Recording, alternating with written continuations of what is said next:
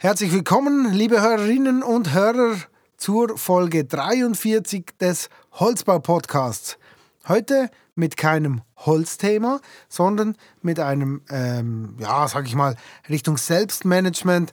Mal schauen, wie sich das Gespräch entwickelt. Ich freue mich sehr, dass du heute bei mir bist, Stefan Israng von den Fokushelden. Herzlich willkommen. Vielen Dank, Sven. Ich freue mich hier zu sein und freue mich auf unser Gespräch.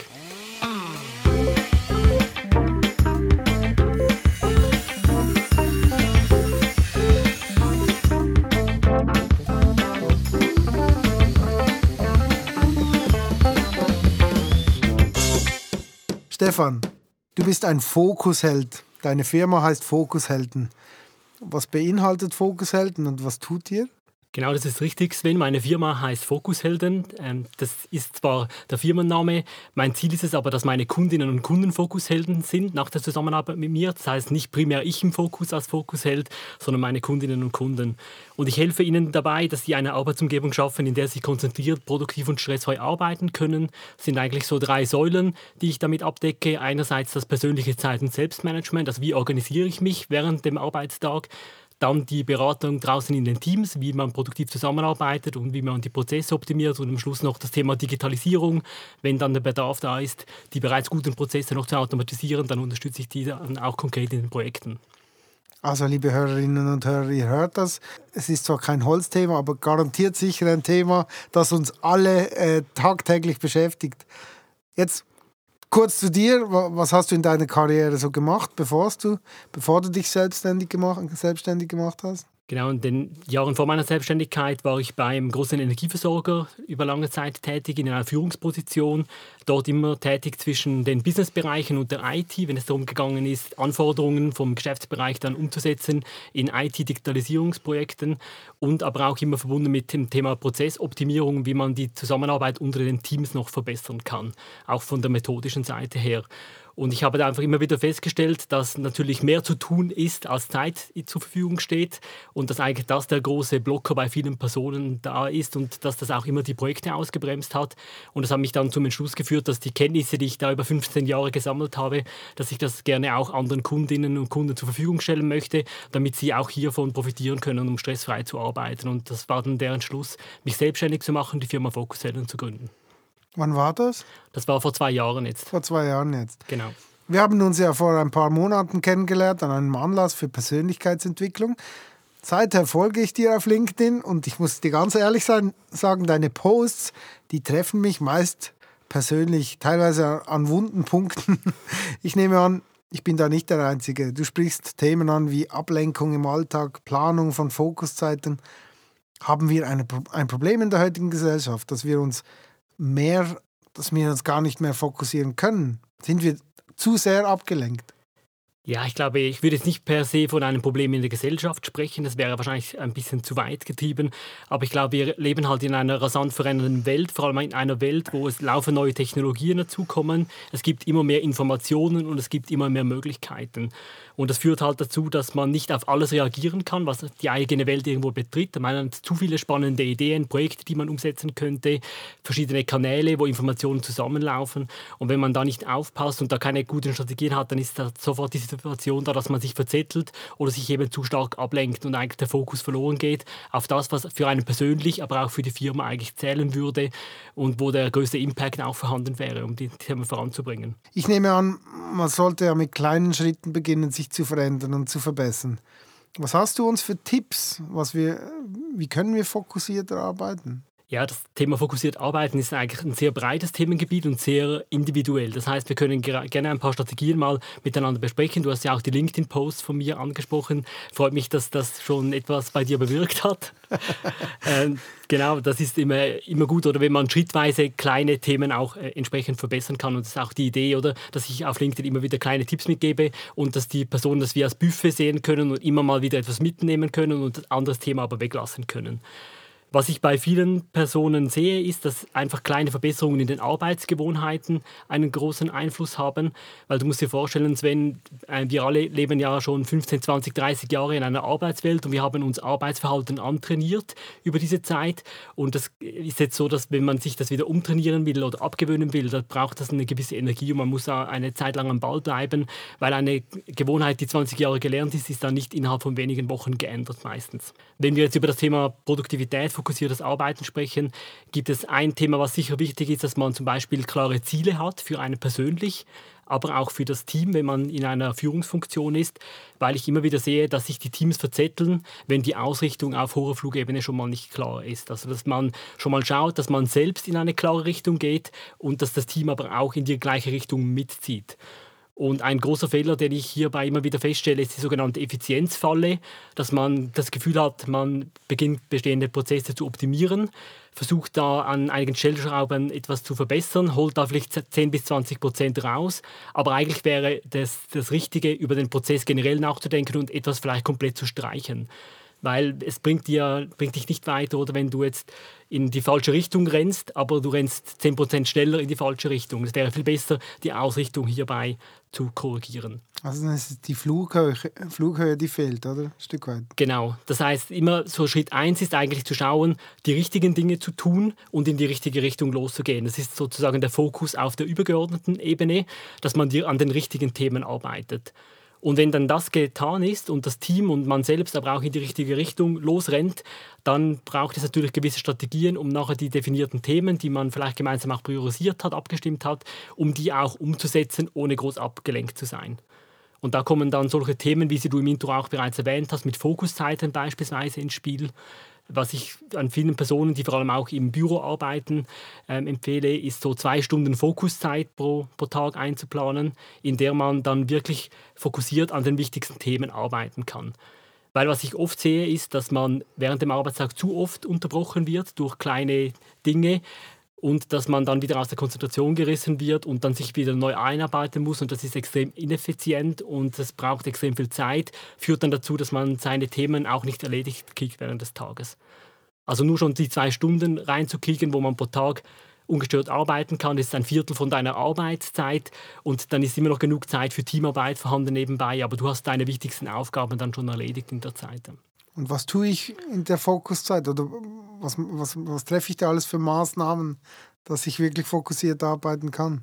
Genau, also das, das, Ziel ist einerseits, dass du dir für die Fokuszeit gewisse Themen vorher überlegst, was will ich erledigt kriegen. Und ich empfehle da meistens so eine kleine Tagesplanung zu machen, wo du vielleicht deine eins bis drei wichtigsten Prioritäten vom Tag aufschreibst und dann in der Fokuszeit gar nicht lange überlegen musst, was möchte ich eigentlich erledigt kriegen, sondern ich gehe einfach hin und erledige die, drei, und erledige die drei Pendenzen. Weil oft ist es so, dass wenn man jetzt am Morgen reinstartet, das, das Erste, was man tut, ist mal das E-Mail-Postfach öffnen, wird dann mal schon mal von einer E-Mail-Flut erschlagen, von diversen Einflussfaktoren, die eigentlich gar nicht wichtig sind, aber die vielleicht laut schreien und dass man dann die Themen gar nicht erledigt kriegt, die eigentlich wirklich wichtig wären für das eigene Geschäft. Und wenn man sich dann am Abend zum Beispiel drei Themen überlegt für den nächsten Tag und dann in der Fokuszeit, die ich mir dann zwischen 8 und 10 Uhr beispielsweise jeden Tag reserviert habe, diese erledige, dann habe ich schon mehr geschaffen als viele, die sich dann den ganzen Tag ablenken und verzetteln. Das hört sich so einfach an. Was bedeutet Ablenkung? Wie viel Zeit verliere ich mit einer kurzen Ablenkung? Gibt es da Statistiken? Ja, also Ablenkung bedeutet aus meiner Sicht per se mal etwas anderes tun, als man eigentlich geplant hat oder etwas tun, was nicht auf die eigenen Ziele einzahlt. So ein wenig planlos auch durch den Tag zu gehen, also eigentlich das Gegenteil vom fokussierten Arbeiten. Und du sprichst das, das Thema Zeitverlust an. Das ist etwas, das ist sehr individuell. Also einige Personen, die verlieren durch eine Ablenkung schnell mal eine halbe Stunde, weil sie irgendwo auf Social Media dann hängen bleiben, im Newsfeed beispielsweise. Andere, die schaffen es, von der Ablenkung schnell wieder zurückzukommen. Es gibt aber so Studien, ähm, eine von der Universität Kalifornien beispielsweise, die haben über eine breite Masse mal herausgefunden, dass es im Schnitt 23 Minuten dauert, bis man nach einer Ablenkung wieder voll konzentriert bei der ursprünglichen Tätigkeit ist. Also sprich die Zeit, die durch die Ablenkung verloren gegangen ist, plus die Zeit, die man halt benötigt, um sich wieder neu auf die bestehende Aufgabe einzudenken. Das ist so ein, ein Richtwert einfach. Aber wenn du jetzt die 23 Minuten nimmst, mal 10 Ablenkungen beispielsweise, dann sind das halt schon Tag mehr. dann schnell vorbei. Genau, dann ist der Tag schon fast gelaufen. Oder hast du, oder die meisten Personen verzetteln sich da schnell mal zwei, drei Stunden über den Tag verteilt, immer wieder durch kleine Ablenkungen. Also es ist wirklich eine große Stellschraube, wenn man sich das mal bewusst antrainiert, hier fokussiert zu arbeiten. Ja, 23 Minuten ist viel, ist wirklich viel. Einer meiner Lieblingssprüche heißt, Erfolg ist planbar. Ich denke, da gehst du mit mir einig. Wie kann ich meine Zeit besser planen, damit ich erfolgreicher sein kann? Genauso, ich stimme dazu, oder? Man, man sollte ein gewisses Maß an Planung haben, um erfolgreich zu sein. Aber grundsätzlich ist es ja so, dass wir nicht fürs Planen bezahlt werden, sondern wir werden dafür bezahlt, dass wir Themen auch erledigt kriegen. Also meiner Meinung nach sollte das Thema Planen zwar ein wichtiger Bestandteil sein, aber nicht mehr als 5 bis 10 Prozent von der eigenen Arbeitszeit ausmachen. Das heißt, das Ziel ist hier immer, dass man kleine Planungsrituale hat, aber der Großteil vom Tag, also 90 Prozent der Arbeitszeit, soll dafür verwendet werden, Themen wirklich auf, auf den Boden zu bekommen und die Themen auch erledigt zu bekommen. Und das ist so das, was ich eigentlich anstrebe mit meinen Kundinnen und Kunden zusammen auch, dass man mal schaut, was hat dann der die größte Einflussfaktor bei einem persönlich. Und bei vielen ist es einfach etwas Simples, wie mal eine Wochenplanung zu machen oder eine Tagesplanung. Ich persönlich mache das jeweils am, am Nachmittag beispielsweise, dass ich den nächsten Tag plane und dann schon sehr konkret weiß, was tue ich am nächsten Tag und dann gleich produktiv reinstarten kann in den nächsten Tag. Bei vielen von uns, vielleicht kennst du das auch, Sven, ist es ja so, dass wenn man am Abend nicht fertig wird mit der Arbeit und dann nach Hause geht, dann beschäftigen einen die ungelösten Probleme weiterhin während am Abend. Man hat vielleicht auch mal die ein oder andere schlaflose Nacht oder wacht nachts, wacht nachts auf. Und wenn man aber den nächsten Tag geplant hat, das niedergeschrieben hat, dann hat das einen positiven Nebeneffekt, dass man eben am Abend auch entspannter ist, weil das Unterbewusstsein das weiß, es ist notiert für den nächsten Tag, Probleme bleiben dort, wo sie hingehören und werden dann am nächsten Tag wieder weiter bearbeitet. Was empfiehlst du in der Zusammenarbeit im Team? Können wir uns im Team verbessern im Fokussieren? Also vielleicht, dass wir uns weniger gegenseitig ablenken. Was kannst du uns da für Tipps auf den Weg geben? Mhm. Ähm, in Teamarbeit ist es natürlich auch sehr individuell, je nachdem, welches Team, welche Tätigkeit. Aber das sind auch so vielleicht zwei Tipps, die generell gut funktionieren. Das eine ist wieder eher der übergeordnete Fokus, dass du als Teamleiter oder Geschäftsführer hingehst und auch mit dem Team regelmäßig über die Ziele sprichst und über die Ausrichtung von der nächsten Zeitfrist. Also beispielsweise der nächste Monat, dass man das mit dem Team zusammen anschaut, was hat am nächsten Monat die höchste Priorität. Oder auch eine Stufe höher auf Quartalsebene, dass man mal schaut, was sind ursprünglich für Jahresziele definiert gewesen und wie bring, wo, wo stehen wir und was wäre dann für das nächste Quartal relevant. Weil oft erlebe ich, dass sich die Teams hier schon verzetteln, weil halt mal Jahresziele definiert wurden. Die landen dann irgendwo in einer Schublade. Spätestens im Februar sind wieder neue Themen reingekommen und dann rennen alle so ein wenig in verschiedene Richtungen. Und wenn man das als verantwortliche Person aufnimmt und einmal pro Quartal das Team wieder neu ausrichtet, dann hat das einen extrem positiven Faktor auf die Teamarbeit und was die gemeinsam auch erreicht werden sollte. Da kommt mir auch äh, in den Sinn äh, so symbolisch der große Berg, oder? Das Jahresziel ist vielleicht der große Berg und dann macht es vielleicht Sinn, wenn man eben Meilensteine definiert, um die kleinen kleineren Schritte auch zu definieren, oder? Genau, das ist ein gutes Beispiel auch. Oder es kann ja dann auch sein, dass die Route, die man mal Anfang des Jahres definiert hat, dass die irgendwie gesperrt ist, weil Steinschlag ist beispielsweise oder so. Und dann ist es auch gut, wenn man dann während des Jahres reagieren kann und das Team wieder neu ausrichtet und die Alternativroute gemeinsam auch bespricht. Weil ich glaube, es ist äh, normal, dass sich Pläne ändern und man muss einfach schauen, dass alle weiterhin am gleichen Strick ziehen. Und das ist so wenig wieder eher das Übergeordnete.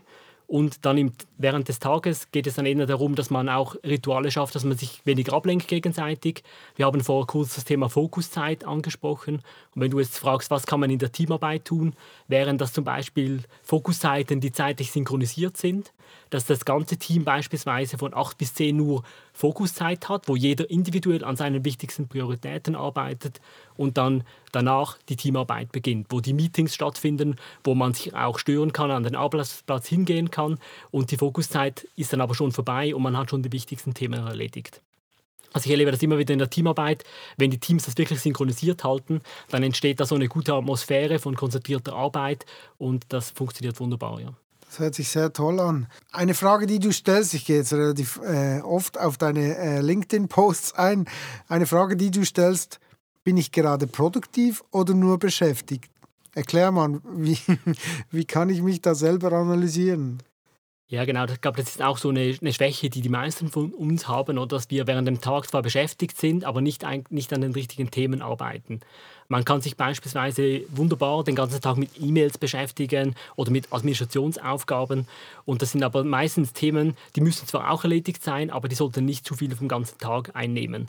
Und ich empfehle da immer, dass man sich selber auch bewusst macht, was sind dann die wirklich wichtigen Themen. Eben die Tagesplanung, die ich angesprochen habe, aber auch wenn man zum Beispiel persönliche Monatsziele setzt und dann sich diese visibel hält am Arbeitsplatz, dass man wirklich sieht, an welchen Themen sollte ich eigentlich arbeiten. Und dass man dann von Zeit zu Zeit ein, zwei, dreimal am Tag drauf schaut und dann eigentlich vielleicht merkt, oh, die, ich, investiere viel, viel Zeit und Energie von mir selbst in Themen, die eigentlich mich gar nicht dem Ziel näher bringen, sondern die mich eigentlich einfach beschäftigt halten. Weil das Thema mit dem Beschäftigthalten, was du jetzt angesprochen hast, ist ein großes Problem, weil es dann am Abend oft nach einem 10 bis 12 Stunden Arbeitstag das Gefühl gibt, oh, eigentlich habe ich gar nichts wirklich geschafft und ich bin zwar Hundeelend müde, gehe zu Hause auf die Couch, aber die wichtigsten Aufgaben, die sind liegen geblieben. Und das ist eben ein, eine Auswirkung davon, wenn man den ganzen Tag so niederschwellige Tätigkeiten gemacht hat, die einem nicht wirklich den eigenen Zielen näher bringen. Genau, da ist eigentlich auch immer wieder ein Thema Fremdsteuerung, oder? Was kann ich dagegen tun, dass mir ständig dass mir nicht ständig andere Leute Termine aufdrängen und wie kann ich mich auf die wichtigen Termine fokussieren? Vielleicht hast du auch einen Tipp. Wie entscheide ich, ob ein Termin für mich wichtig ist oder eben weniger? Mhm. Bei den Terminen ist es halt oft so, dass so ein Reflex ist in der heutigen Gesellschaft, dass wenn ich eine Einladung erhalte und ich Zeit im Kalender frei habe, dann sage ich den Termin automatisch zu und überlege gar nicht lange, braucht es mich an dem Meeting überhaupt. Und ich empfehle da immer zuerst kurz zu reflektieren, ist überhaupt das Ziel und die Agenda von dem Meeting klar? Und wenn das klar ist, was in, in seltenen Fällen der Fall ist, im Normalfall, dass man dann eigentlich überlegt, was ist dann meine Rolle und mein Beitrag zu den Zielen und zu der Agenda, die, die ich eingeladen wurde. Das heißt, es sind wie mehrere Stufen, oder? Wenn nur schon die Ziele und die Agenda nicht klar sind, dann würde ich empfehlen, sofort beim Organisator nachzufragen, was wird besprochen und braucht es mich für das ganze Meeting. Und ich sehe bei Kunden, die das wirklich konsequent anwenden, dass sie dann nur schon dadurch sehr viele Termine wegbekommen, weil man im Gespräch merkt, es braucht einem da gar nicht oder es braucht einem vielleicht nur für eine kurze Entscheidung am Schluss des Meetings. Das heißt, wenn ein Team von acht Personen vielleicht zwei Stunden vereinbart, um etwas, ein Problem zu lösen, dann braucht es dich als Entscheidungsträger vielleicht zehn Minuten am Schluss. Dann können sie dich auch dazu holen zu dem Zeitpunkt und du musst nicht den ganzen Prozess mithören im ganzen Meeting. Und so kann man halt hingehen, wenn man konkret nachfragt, Ziele und Agenda, und schon mal für sich selber beurteilen, wie groß ist der Impact von mir selber, wenn ich am Meeting teilnehme, braucht es mich oder braucht es mich vielleicht auch gar nicht für die ganze Zeit. Ein weiteres Thema, welches ich bei dir auf der Webseite gefunden habe, ist die, ich weiß nicht, ist das eine Krankheit, die Aufschieberitis? Tolles Wort, wer kennt es nicht? Was empfiehlst du uns da? Was können wir gegen diese diese Krankheit tun. Mhm. Ja, Aufschieberitis ist in der Tat so ein wenig eine Volkskrankheit, wo wir die meisten von uns betroffen sind. Und ich ehrlich gesagt selbst auch. Also ich glaube, keiner von uns kennt das nicht oder dass man sich eigentlich etwas vornimmt und dann das Thema eigentlich nicht erledigt. Die Frage ist nur, ist es spontan ab und zu mal, dann ist es auch nicht weiter tragisch. Es gibt dann Fälle, wo es eher ins Krankhafte geht oder in der Fachsprache spricht man hier von Prokrastination, wo es dann wirklich zu einem Problem wird, weil man laufend und chronisch Themen aufschiebt. Und das Thema ist sehr breit, oder? Da könnten wir gerne mal eine ganze Podcast-Folge miteinander dazu machen, weil es sehr, sehr individuell ist und sehr viele Tipps gibt. Aber so im Grundsatz ist es so, dass der Aufschieberitis eigentlich meistens aus zwei Gründen entsteht. Der eine Grund ist Langeweile, also wenn eine Tätigkeit zu langweilig ist und man gerne etwas Spannenderes tun möchte. Und der zweite und häufigere Grund ist Angst. Das heißt, Respekt vor einer Arbeit, die ich eigentlich geplant hätte, oder vielleicht auch nicht der klare Lösungsweg, wie man eine Arbeit angehen möchte. Das heißt, dein Gehirn hat negative Emotionen, weil man vielleicht ein wenig überfordert ist, nicht genau weiß, was ist der sinnvolle erste Schritt, wo sollte ich da reinstarten. Und die Konsequenz ist dann das Aufschieben von der Arbeit und sich davon abzulenken, indem man eben etwas Niederschwelliges tut, wie E-Mails bearbeiten beispielsweise. Also weg von der negativen Emotion hin zu etwas, ich fühle mich wieder beschäftigt und ich fühle mich wieder ähm, genutzt sozusagen. Und das Problem ist aber dann nicht gelöst, oder? Die, die Herausforderung, die bleibt bestehen, die habe ich ja nur weggeschoben und am nächsten Tag kommt sie dann beispielsweise wieder.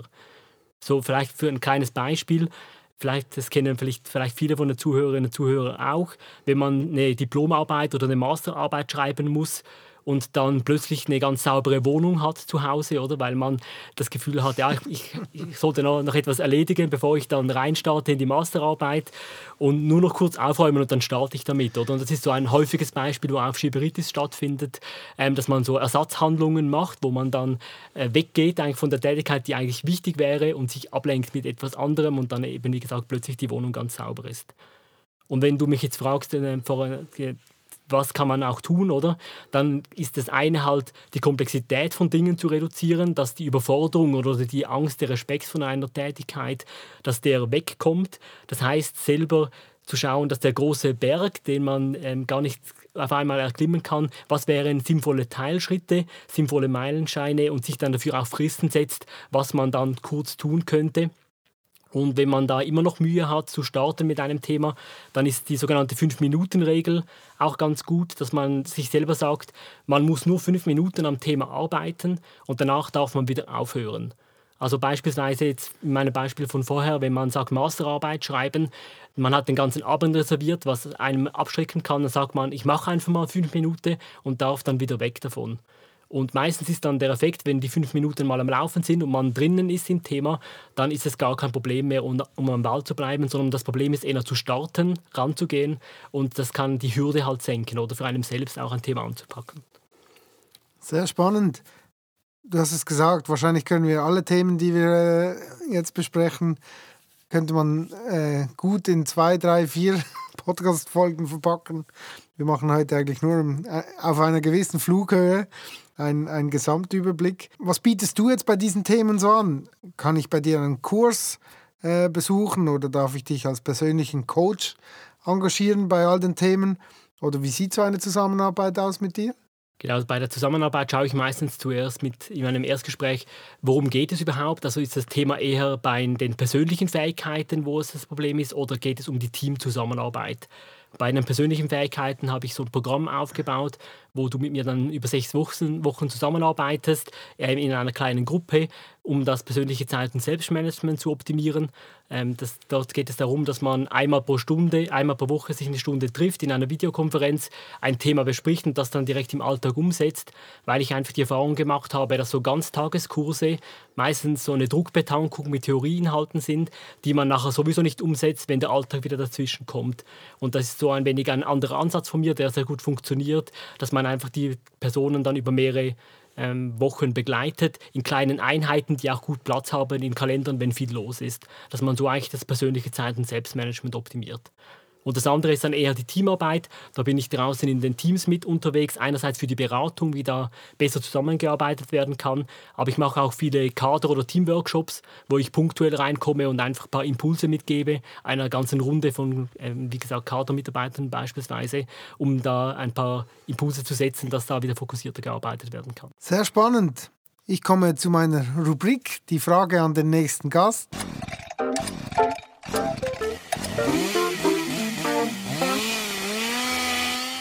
Wir hören uns kurz die Frage an von meinem letzten Gast, Tobias Bucher. Er hat eine Frage an dich, Stefan. Ja, Stefan, mich würde das Wunder nehmen, wie du einen Tipp geben kannst. Wir kennen alle diese Situation, man ist am Arbeiten, daneben ist einer am Telefonieren, auf dem Handy blinkt es, im Bildschirm wird eine neue Mail angezeigt, es laufen grüßende Kollegen vorbei. Gibt es ein todsicheres oder einfaches Mittel, um trotz all dem auch noch äh, gleichzeitig fokussiert arbeiten zu können? Genau, die Frage ist ja, wie man in einem Großraumbüro oder in einem äh, Umfeld, wo man viel Ablenkung hat, produktiv bleiben kann. Ein paar Themen haben wir schon angeschnitten vorher.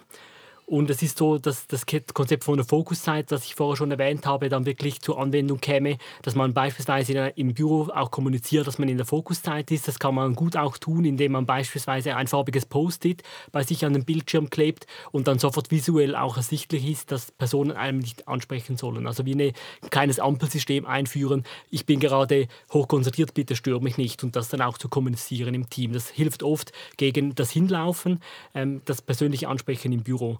Und grundsätzlich empfehle ich halt immer, dass man auch persönlich für sich selbst mal aufschreibt, was sind dann meine häufigen Ablenkungsquellen. Vielleicht mal für eine Woche ein Notizblatt neben sich haben und dann immer, wenn man unterbrochen wird, kurz aufschreiben, was es war und dann proaktiv versuchen, diese Ablenkungsquelle wegzukriegen. Also beispielsweise, viele Kunden haben das Problem, dass sie oft durch das Smartphone unterbrochen werden, dass man sich dann einmal die Zeit nimmt, einerseits die Benachrichtigungen anzupassen, wann ist eine Unterbrechung von welcher App überhaupt noch gerechtfertigt und dann aber sich generell auch hinterfragt, in der Fokuszeit beispielsweise, brauche ich da das Smartphone oder wäre es besser, das in den Flugmodus zu tun oder sogar in einen anderen Raum? Weil es gibt auch wiederum Studien, die sagen, nur schon das Smartphone auf dem Tisch zu halten und zu sehen, dass es da ist, ist ein Ablenkungsfaktor. Und man ist dann verleitet, die Apps zu öffnen oder sogar sich selbst abzulenken, ohne dass man angerufen wird beispielsweise. Also Smartphone während der Fokuszeit komplett aus dem Raum wäre zum Beispiel ein weiterer Tipp. Und dann haben wir natürlich das Thema noch, wenn telefoniert wird im Großraumbüro beispielsweise, dann muss man schauen, ob man Ausweichmöglichkeiten hat für die Fokuszeit, wo man dann vielleicht in ein anderes Büro gehen kann. Und sonst gibt es auch die Möglichkeit, mit Kopfhörern zu arbeiten mit Musik. Das ist ein wenig gewöhnungsbedürftig, aber wenn man das mal trainiert hat, dann kann man für sich selber auch in einem Großraumbüro dann eine gute Umgebung schaffen, um da konzentriert zu arbeiten. Vielen Dank für diese Tipps. Das ist bei mir, äh, hat das auch schon Einzug gehalten. Einerseits das mit der Musik mache ich öfters. Und andererseits, was, was auch noch spannend ist, wenn man äh, jetzt gerade mit den vielen Online-Calls oder so, ich hatte bei meinem letzten Arbeitgeber ein Büro, wo die Tür seitlich war und äh, ich wollte ja immer die Tür offen haben für meine Mitarbeiter und dann haben die vielmals gar nicht gesehen, dass ich eigentlich am Telefon bin. Mhm. Und, und da habe ich mir auch ein Schild gemacht, äh, wo drauf stand, ich bin gerade am Telefonieren. genau, eine gute Lösung. Also zum Teil sind es wirklich die kleinen Sachen, die dann eine große Auswirkung haben. Und oft hilft dann einfach die Kommunikation mit dem Team, oder? Weil ich glaube, alle Teamkollegen haben das gleiche Bedürfnis wie du selbst auch, dass man bei gewissen Tätigkeiten nicht gestört wird. Und wenn man das einfach einmal abspricht, dann ist so vieles möglich, was sonst einfach so die Faust im Sack ist, wo man vielleicht sich gar nicht getraut, etwas anzusprechen. Also dann offene, offene Kommunikation im Team ist da die halbe Miete. Sehr gut, wir kommen zur Frage an den nächsten Gast. Der nächste Gast wird Jeremias Buch sein von der Firma Evolutbau AG. Äh, ja, Stefan, was darf ich äh, Jeremias für eine Frage mitbringen? Ja, Jeremias, es ist ähm, spannend, dass du dich mit BIM-Projekten so intensiv beschäftigst. Äh, hatte ich auch schon ein paar Mal Berührungspunkte, habe auch schon gesehen, dass BIM-Vorhaben gescheitert sind. Und mich würde interessieren, was ist der häufigste Fehler, den du in BIM-Projekten immer wieder feststellst und was empfiehlst du, um ihn zu vermeiden? Vielleicht auch für jemanden, der neu mit dem Thema BIM in Berührung kommt. Sehr gut, da freue ich mich drauf, äh, die, auf, auf seine Antwort. Wir kommen zum, zum Ende unserer Folge und zum Schluss möchte ich dir noch eine persönliche Frage stellen. Hand aufs Herz, Stefan. Wie effizient und fokussiert bist du selber in deiner täglichen Arbeit? Gute Frage, Sven. ähm, also grundsätzlich ist es so, dass das, was ich ähm, hier erzählt habe und auch mit meinen Kunden bearbeite, dass ich das selber für mich sehr gut lebe auch, weil ich wirklich auch die Vorteile davon schon lange erlebe. Und das heißt, ich bin schon sehr produktiv und fokussiert bei der Arbeit. Ähm, ich arbeite jetzt auch weniger Stunden als früher und kriege in weniger Zeit mehr hin. Also das hat wirklich einen guten Effekt. Ich habe aber selber auch einige Themen, natürlich, wo ich aufpassen muss. Also bei mir ist zum Beispiel das Thema Perfektionismus so eine kleine Krankheit, wo ich schauen muss, dass ich so die 80-20-Regel gut hinkriege und dass es nicht im Perfektionismus ausartet, wo ich für ein Thema viel zu fest Zeit investiere. Also das ist so eine der Schwächen, wo ich laufend für mich selber noch dran arbeiten muss. Und so hat jeder von uns wahrscheinlich individuell ein paar Themen, wo man sich noch verbessern kann. Sehr spannende Geschichten, tolle Tipps. Vielen herzlichen Dank für deinen Besuch bei uns im Holzbau-Podcast. Und äh, also ich habe einiges gelernt heute wieder und äh, freue mich sehr darüber. Ich wünsche dir weiterhin viel Erfolg mit deinen Fokushelden und alles Gute. Vielen Dank, Sven. Danke für die Einladung und danke für das aufschlussreiche und nette Gespräch. Hat mir Spaß gemacht und ich hoffe, dass die Zuhörerinnen und Zuhörer einiges mitnehmen konnten. Und ich würde euch ermutigen, geht einfach mal ran, packt euch ein, zwei Tipps raus und setzt das einfach mal für eine Weile um. Es wird einen großen Effekt für euch haben und hier nicht, nicht den Anspruch haben, zu viel auf einmal zu ändern, sondern mal etwas Kleines und dann die positiven Effekte zu sehen. Also viel Erfolg damit.